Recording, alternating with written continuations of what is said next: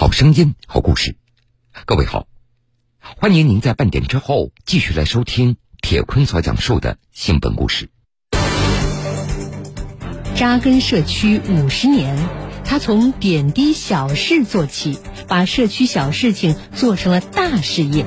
我把这个事情如果做好了，做到位了，百姓多开心呀！我只要一想到这一点，我会下定决心我要去做。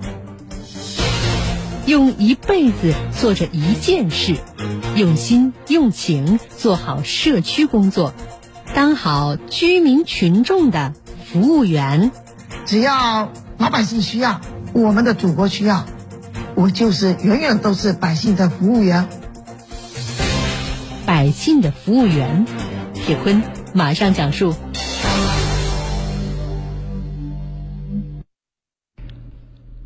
福建省福州市鼓楼区东街街道军门社区位于福州市的市中心，社区党委书记林丹是党的二十大代表，在中国共产党第二十次全国代表大会召开前夕，忙碌的他接受了中央广播电视总台记者的现场采访。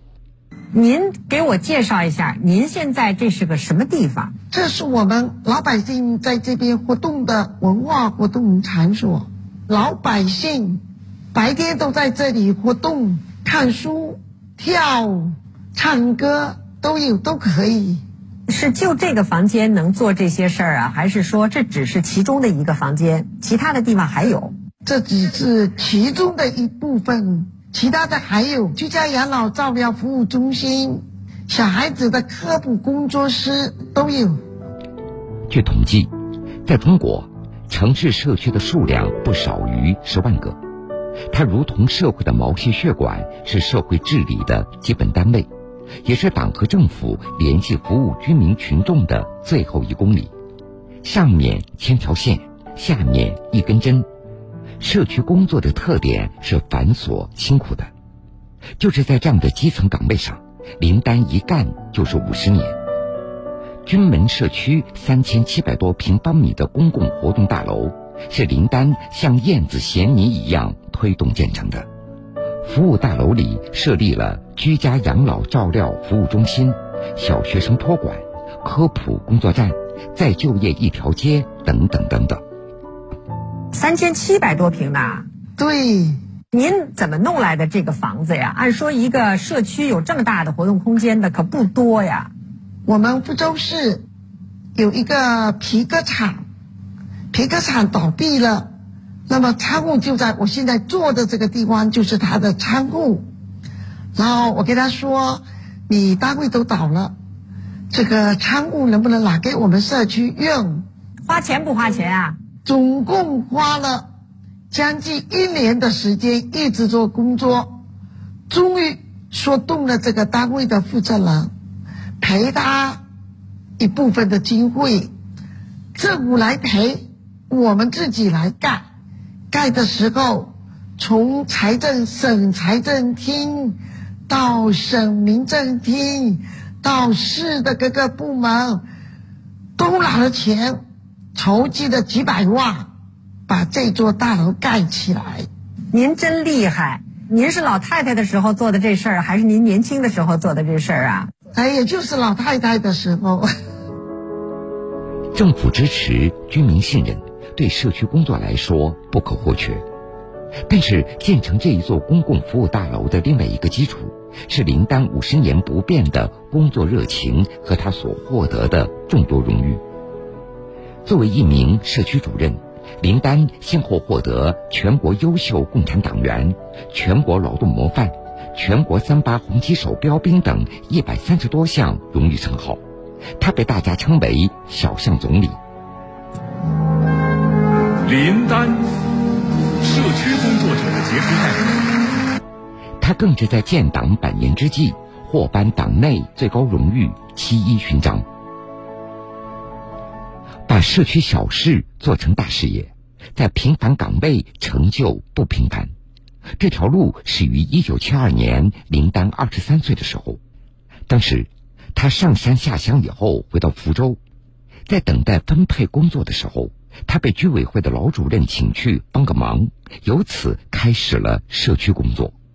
那个时候的聚会，都是老太婆，七八十岁的老太婆，又没有什么事业片的什么片子都没有，那所以说在那个时候不起眼嘛，不想干。是什么事儿发生了，让您留在这儿了？我当时的时候哈，在福州市聚会这个岗位上，我是最年轻的一个嘛。很早期的时候，我懂得把所有的老百姓的困难当中摸的底，军烈书、无保护、困难家庭等等，还有退役军人，然后我就分类完以后。把我社区地段的所有商店召集开个会，让他们每一个月为这些无保护的、军烈属的、困难家庭的等等，七几年买布要布票，买蛋要蛋票，把这些东西他不要排队的送到他们家里去，结果呢，得到了军烈属的家庭的认可。然后呢，又对吴保护对我的评价等等。其实，成就感这只是意外的收获。在社区群众看来，林丹所收获的掌声和荣誉都源自于他的善良。每逢下雨，只要看到没有带雨伞的居民，林丹一定会跑出去把自己的伞拿去，先给他们用。对于社区里无儿无女的孤寡老人，林丹不仅要精心的照顾，并且还承担起养老送终的责任。他们病的时候，我会去照顾他；他去世的时候，我还要替他签字，才能够火化。我在很早的时候就作为家属去签字，人家都说你的妈妈还活着，你的婆婆也活着。你干嘛去替别人签什么亲亲属签名单两个字？我说为什么不可以？我们在这里工作就是把这些老人家当做我们的长辈了。那么他病的时候，我也为他照顾，端茶、端药都做过啊，还要把他们送到火化场，最终让他走完了这个人生的时候，让他高高兴兴的离开。我觉得我很值得。林丹的工作得到了社区居民和当地政府的高度认可。早在上世纪八十年代，林丹就被评为福州市“三八”红旗手、劳动模范。后来，他又收获了优秀社区工作者等荣誉称号。这个社区干部在跑这个职能部门的时候，会不会遭到被冷落的时候？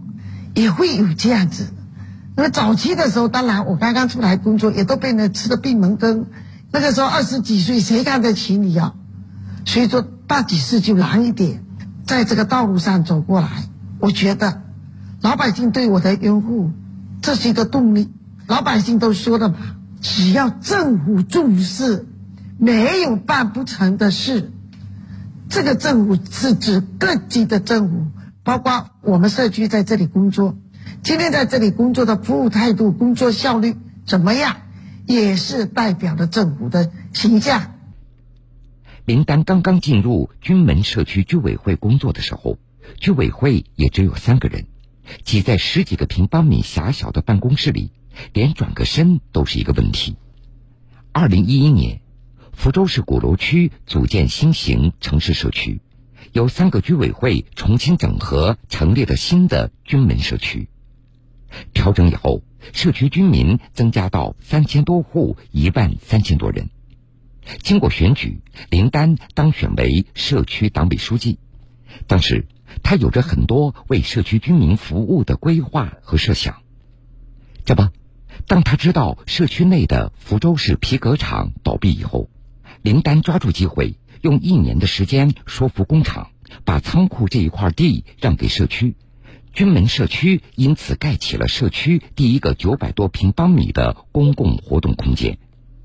这还不够，为了进一步提升社区服务的质量，林丹又注意到紧邻新社区活动空间的一片破旧的老小区，他多次找到鼓楼区委区政府，提出了对这片小区进行拆迁的建议。后来，我们区委的书记就说：“那你想做什么？拿来干什么这块地？”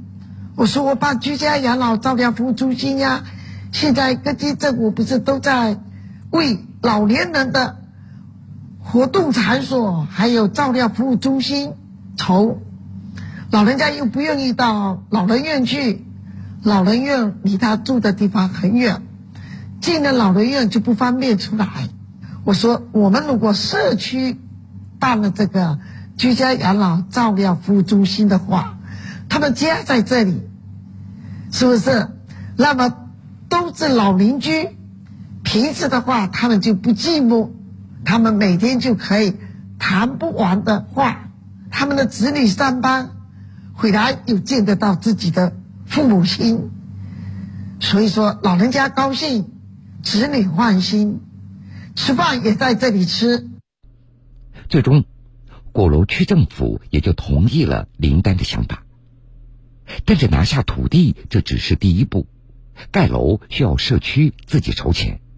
为此，林丹多方筹措，甚至因公开会的时候遇到福建省财政厅的厅长，他也不忘抓住这个机会。我们社区要建一个群众服务的。大楼经济上有困难，你能不能帮助我？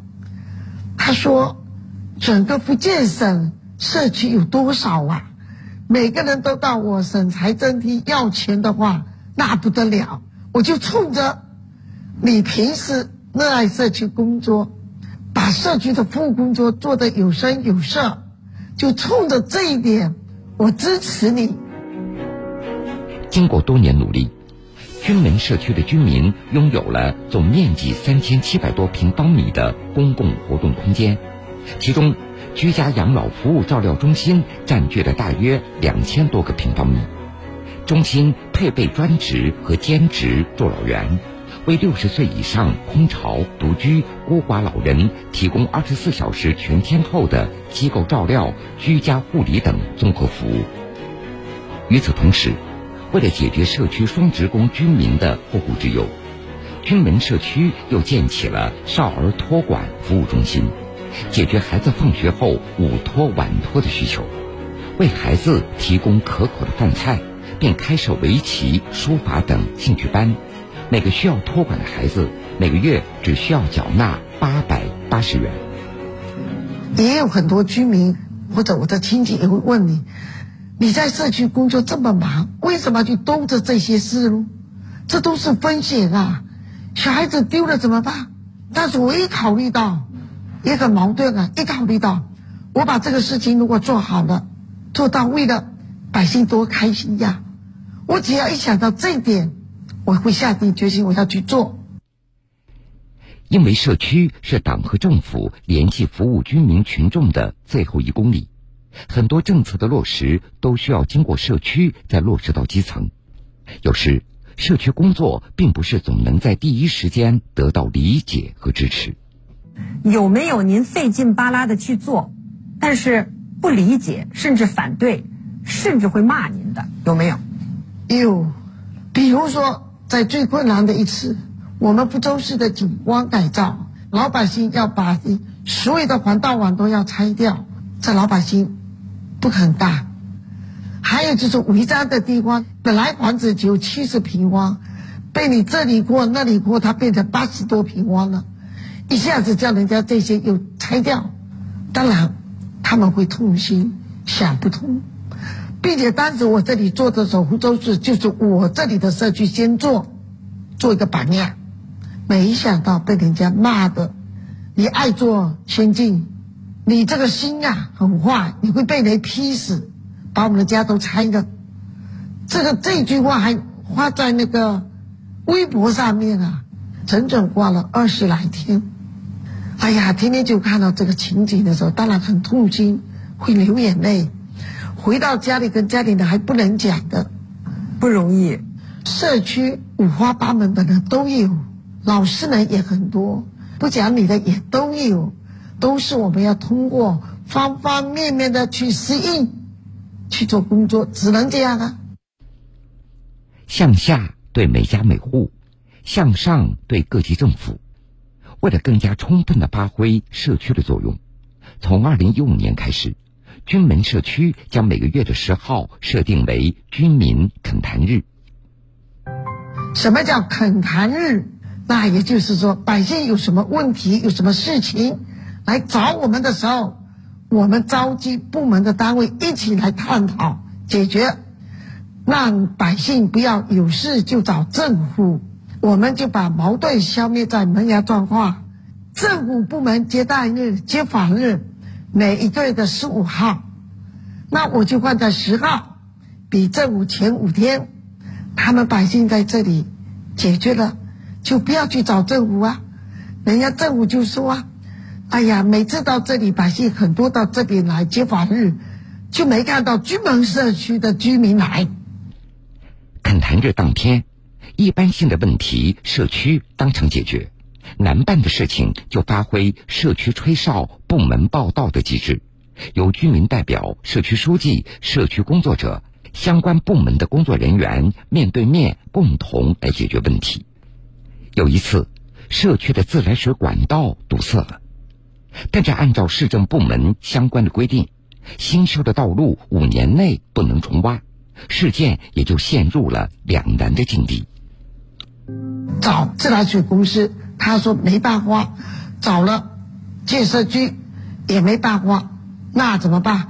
建设局当然要听人大主任的话，那我就把人大主任请过来，到了这里。所以说那次，然后人大的主任一到场以后，就对他们说：“那这个路的问题破例，为什么破例？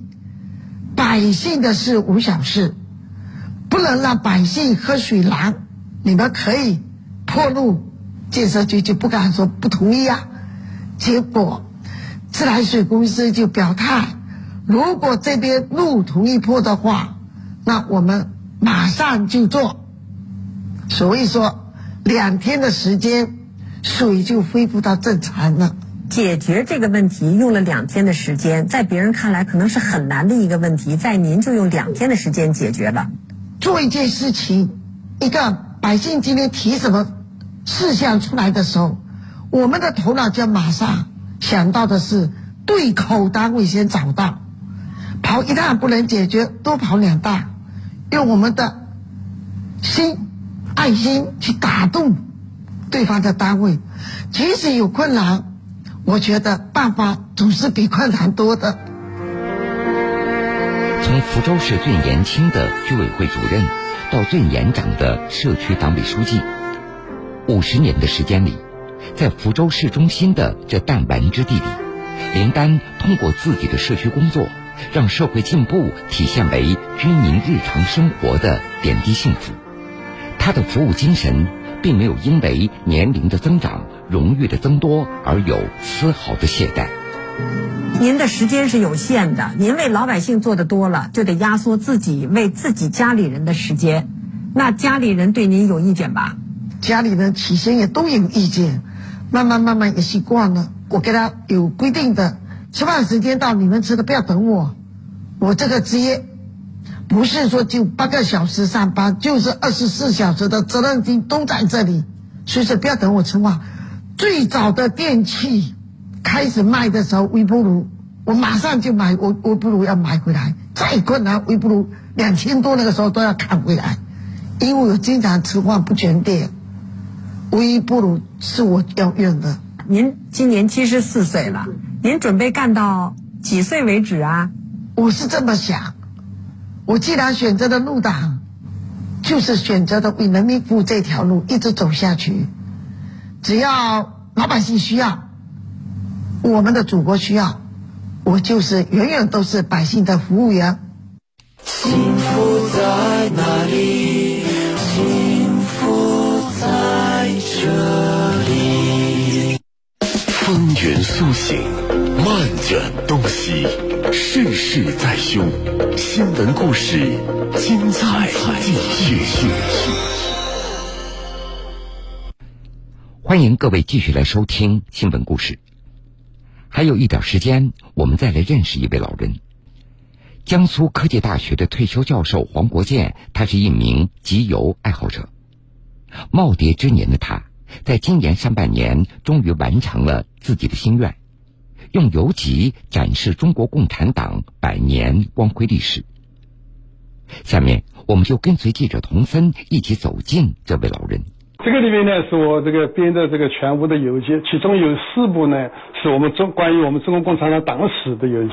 这个第一部是讲我们党，这个从一九二一年到七八年，就是改革开放以前的这段历史。这一部呢，就是讲一九七八年到二零一八年，正好就是我们改革开放四十年的历史。这一部呢，就专门讲习近平新时代中国特色社会主义思想这样这个介绍这个游记。黄国健教授今年八十一岁，他告诉记者，他的这套游集就叫《中国共产党的故事》，编辑完成耗时四年，游集共有三百二十页，使用了一千五百六十一枚邮品。和书籍文字传播不同，这组游集则是通过邮票、邮资明信片等邮品，讲述一个个中国共产党的历史故事。这一贴片呢，是讲我们中华人民共和国成立的时候的开国大典。开国大典呢，它这个里面有两枚邮资明信片，这个邮资明信片呢上面的这个图案就是我们开国大典的照片，跟这个阅兵式的当时的现场照片。嗯。因为这个照片是很少看到的，因为它是四九年嘛，那个时候本身照片留下流传下来不多。这个我也是在网上浏览发现了以后。然后很快把它买下来。黄国建一九五五年初中时开始集邮，先后编组了三十多部邮集。作为一名党员，他觉得邮品也是展现传播党史非常好的形式。我现在这个编的这个邮集的过程，你就必须要去把这个党史好好的，不但是一般的学校，就要深入的去深入的去研究。这样就相当于我用这个邮寄、邮票、邮品啊，写了一个。很详细的读书笔记，这个呢，因为这个党史是很严谨的事情。编的邮件的时候呢，我是完全是按照这个，譬如党史，一个就是我们中国共产党这个党史出版社出版的简史，那个书是这个基本上都翻翻的 翻旧了。黄国健多次走进高校，讲述游集上的党史，还将自己的作品发布在网上。他说：“他还将继续编写和中国历史有关的游记，在党史的传播中贡献自己的一份力量。”前不久，我在电视里面看到有一个专题节目，就讲那个长征祖国。我觉得这是一个非常好的题材，也是宣传我们党的这个历史。因为长征在我们中国这个历史上面是很很起了很关键作用的。所以现在我在着手在编这个东西。好了，各位，感谢您收听了这个时间段的新闻故事。如果想回听以往的新闻故事，请各位在大蓝鲸客户端点播铁坤讲故事。节目的最后，铁坤在南京向各位说一声晚安。晚安，愿长夜无梦，在所有夜晚安眠。晚安，望路途遥远，都有人陪伴身边。想说的话都没有说完还是会有些遗憾。晚安。晚安。